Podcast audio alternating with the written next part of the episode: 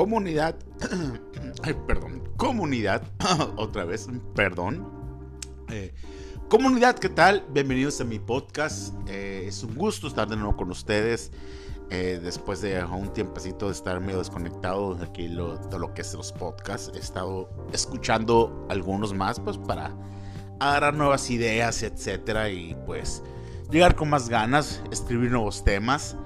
Y hoy el tema que les quiero hablar, bueno, antes que nada te recuerdo, mi nombre es Rob Reyes, me encuentras en todas las redes sociales, en todas, como arroba soy Rob Reyes, y también en Google Podcast, en Apple Podcast y en Spotify y en Anchor, en esta que estás escuchando, me encuentras como soy Rob Reyes. Ahí estoy a tus órdenes para cualquier duda, comentario, sugerencia, etcétera. Saludos, ahí estoy a tus órdenes. Y hoy comunidad tengo un tema que la verdad eh, lo desarrollé, lo escribí, le filosofé un, eh, poco sobre esto. A raíz de que yo me ha tocado ver que están, eh, al menos en mi ciudad, aquí en Hermosillo, Sonora, la capital del sol, veo a muchos muchachos saliendo de la prepa estresados por sus calificaciones, estresados por la universidad, si van a quedar o no. Y eso me llamó mucho la atención acerca de cómo creemos que una calificación nos da un valor, ¿no? Cómo nos vamos con ese rollo de, lo, bueno, no hemos comprendido lo malo del sistema educativo aquí en México, cómo te califican en base a tu memoria nada más y no lo que a tu razonamiento. Y creo que eso está muy mal, o sea, muy jodido referente a la educación. Y eso creo que a los muchachos los estresa demasiado, ¿no? El hecho de querer eh, sacar buenas calificaciones, pero cuando te topas con el mundo real, te das cuenta que no sabes absolutamente nada o muy poco, o que tu 10 perfecto o, en carrera, pues en realidad vale un 6, un 7, ¿no? O sea, no es la gran cosa.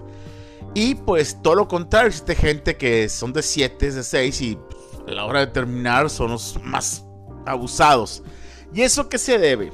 Creo que en México nos han enseñado que una calificación te define y no una actitud o una habilidad para hacer las cosas. Por ejemplo, hay eh, jóvenes que son muy buenos para las matemáticas, que te resuelven ecuaciones, te resuelven fracciones, todo de una manera muy sencilla, pero son malos para lo que es todo lo que es ciencias sociales. Y viceversa. Hay personas o jóvenes que son muy buenos para ciencias sociales, pero son muy malos para matemáticas. Entonces el sistema educativo eh, pues los, empieza a tronar desde la secundaria o desde la prepa. Vemos ya muchachos y muchachas que están de este estudiantes que están saliendo de la secundaria y batallan para poder ingresar a preparatoria debido a un mal promedio que tuvieron en secundaria. Y no es porque sean flojos o algo, simplemente nunca se adaptaron al sistema de educación del cual se le está, del cual eh, se está en nuestro país. Eh, que fueron muy buenos, por ejemplo, pues, como citar el ejemplo en matemáticas, pero muy malos en ciencias sociales, y eso hace que tu promedio pues sea bajo y no puedas acceder a la preparatoria a cual quieres o, incluso sales de preparatoria a la universidad que tú quieres, porque es ilógico que para entrar a la universidad tu promedio sea lo que te dé prácticamente la entrada o el examen de admisión y no tu actitud o no lo las habilidades que tengas para entrar. Yo me he fijado que en otros países te califican en base a ensayos, en base al perfil que tú tienes para entrar a, una carrera. Por ejemplo, si tú quieres estudiar ingeniería, te califican tu perfil de matemáticas que va de, de acorde a lo que quieres estudiar. Te califican, no sé, algún ensayo, algún proyecto, algo que tú lleves para poder entrar a, esa carrera. Hay un consejo administrativo que es el que decide si entras o no. En México es una computadora la que decide si entras o no entras. Porque te dice, hay 20 espacios para esta carrera y van a entrar los 20 promedio más, más altos. Pero eso no quiere decir que sean los mejores o los más aptos. Hay gente que te hace un buen examen de admisión porque memorizó muchos conceptos porque ensayó varias veces, porque ahora hay empresas que te preparan para examen de admisión.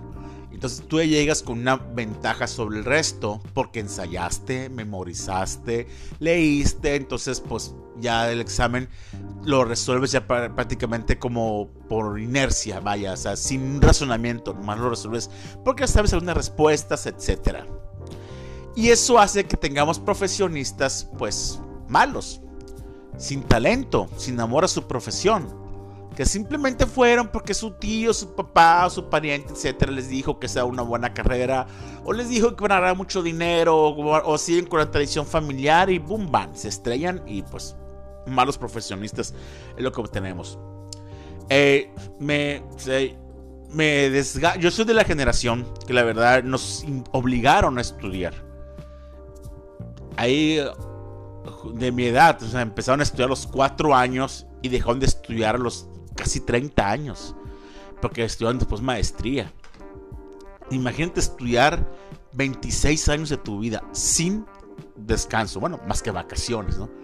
Pero sin tomarte un año sabático.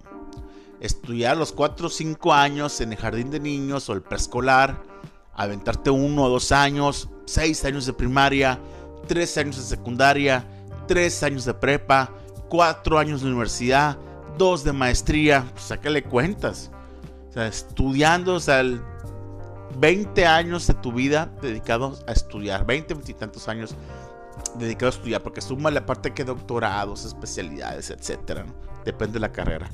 Y se han llevado así estudiando. Y eso presiona mucho a los jóvenes, el hecho de no ser aceptados en, en una universidad. El temor a no ser buen a no obtener una buena calificación. Y sí los entiendo, porque a lo mejor ellos tienen la vocación de estudiar medicina. Pero como no te gustaban las ciencias sociales, o como no te gustaban las matemáticas, o como no te gustaba el inglés, etcétera, en la preparatoria, te fue mal. Eso hizo que tu rendimiento, que tu promedio bajara un poco en comparación de otros que memorizaron, que machetearon, que no razonan, ¿eh? Que no razonan, simplemente machetearon y memorizaron. Y tienen el lugar. Y tú que te preparaste, no. Y es una frustración muy grande. Y vemos a muchos jóvenes frustrados, con temor, porque no pueden ser aceptados. Y yo siempre les he dicho a los muchachos, disfruten la vida. Yo no personal, cuando terminé la preparatoria, me tomé un año para trabajar. No quise estudiar un año, no quise entrar a la universidad. Sí, mis papás me decían cardíaca, sí, me echaron un rollo, pero no, yo quise trabajar un año. Estaba cansado estaba no cansado de estudiar, siempre me ha gustado estudiar, estaba cansado de no tener eh, el gusto por hacer las cosas, de perder el, ánimo, de perder esa energía de por estudiar, por hacer las cosas. Yo lo hacía nada más por hacerlas, porque me calificaban mi memoria, yo siempre tengo una mala memoria. No me calificaban mi razonamiento y el sistema educativo está implementado para eso, para ejercitar tu memoria. Y, y es desde niños, ¿eh? De que te enseñan las tablas 2 por 2, 4, 2 por 3, 6 y tatas, así repite, repite, repite, hasta que te lo aprendas de memoria. Nunca razonábamos. Y así es como se hace ahora. No razonamos, únicamente repetimos, memorizamos y el que tiene mejor memoria tiene mejor calificación. Así de sencillo y así de frustrante, así de malo es el sistema educativo en México. Aparte, súmale las famosas tareas que poco aportan al crecimiento de la educación. Uh, súmale aparte la poca lectura que se da en las escuelas. Yo no sé si, este, si se dan todavía clases de literatura en escuelas públicas. Yo he visto en escuelas privadas, pero en públicas creo que no hay no hay una clase que te enseña a leer, a razonar lo que estás leyendo. Y eso lo hace la literatura muy bien. Como a través de que lees un cuento, una historia o algo, empiezas tú a razonar y te, abre el entendimiento. No los está dando. No sé si esté en, clases en educación pública, clases acerca de emprendimiento, de que sepas tú emprender, a desarrollar tus habilidades, que te detecten que este chavo es bueno para física, pues órale, a, hacer lo que desarrolle todas sus habilidades. Eso es lo que se debe hacer. Los maestros deben tener la capacidad de detectar a los en qué son buenos sus alumnos, sus estudiantes y prepararlos para eso. Si tienes alumnos que son muy buenos para el deporte, pues bueno, ahí tienes a un futuro atleta, a un futuro atleta que puede representar a México Ahí tienes a un futuro entrenador, a un futuro futbolista, beisbolista, etc.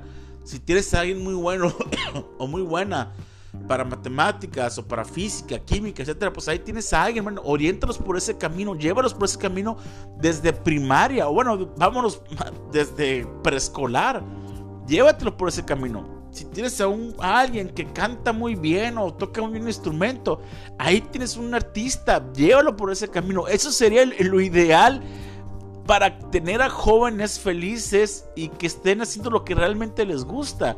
Que no batallen para entrar a la universidad, porque si ya tienes un antecedentes que desde la primaria lo están yendo en matemáticas, en, secundaria igual, en preparatoria igual, llevó una carrera tipo ingeniería, algo así, pues caramba, es, obvio que tienes a un buen, vas a tener un muy buen ingeniero. Dale el acceso a la universidad sin examen de admisión, nada de eso, que entre directamente a la universidad a desarrollar lo que lleva haciendo desde primaria. imagínate qué, qué bonito sería eso, que desde primaria tú estás orientado a lo que, lo que quieres hacer, lo que te gusta hacer. Ya llegues tú a la universidad ya con todo el caminito andando, o sea, tendríamos genios en ingenierías, en literatura, en medicina, o sea, en tantas carreras tendríamos genios, se los puedo asegurar. Pero pues no, desgraciadamente hay genios que se quedaron sin estudiar porque no alcanzaron el promedio.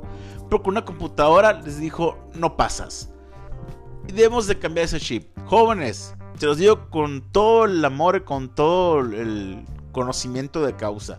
Si no te aceptan en una carrera, no te frustres, no te enojes, no te entristezcas.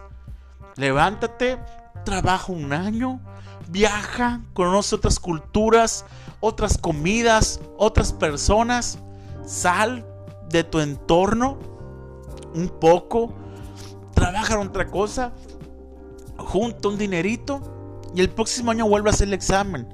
Si no quieres estudiar, emprende otra cosa, puedes estudiar otras cosas que no necesariamente sean a través de la universidad.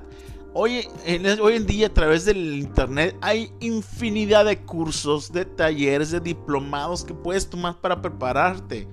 Si te gustó emprender y sabes hacer un producto, sabes hacer algo, enfócate también en eso. Ve a lo que te haga feliz, en pocas palabras. Si te hace feliz estudiar, pues bueno, si no quedaste, entra el próximo año, vuelve a intentarlo otra vez hasta que quedes. Si no quieres estudiar quieres emprender algo o hacer otra cosa, hazlo. Una calificación, un título colgado en tu casa no te define como persona, no te da el conocimiento, la autoridad para desarrollarte como trabajador, como trabajadora, no. Eso es mentira. No te va a, un título, créeme, no te va a ayudar en el mundo real. El título es para tus papás, en realidad. Pero cuando sales, simplemente pregunta a, los que trabajan si están trabajando en lo que estudiaron y te vas a dar una sorpresota que hay muchos y muchas que están trabajando en algo que no estudiaron. ¿Pero por qué? Porque tienen que obtener dinero, tienen que trabajar, tienen que vivir de algo. Estudiaron, pues ahí está, ¿no? Ahí lo tienen para los papás el título, pero ellos tienen que moverse por otro lado. Y así es la vida. Así que jóvenes, no se me achicopalen, ustedes tienen mucho futuro, simplemente hagan, lo que les gusta. No se frustren, no se enojen porque, no, porque los califican mal. Son más ustedes que un número, que un número que te pone una computadora o que te pone un mal sistema de educativo que tenemos. Eres, son más que eso ustedes, valen mucho más que eso.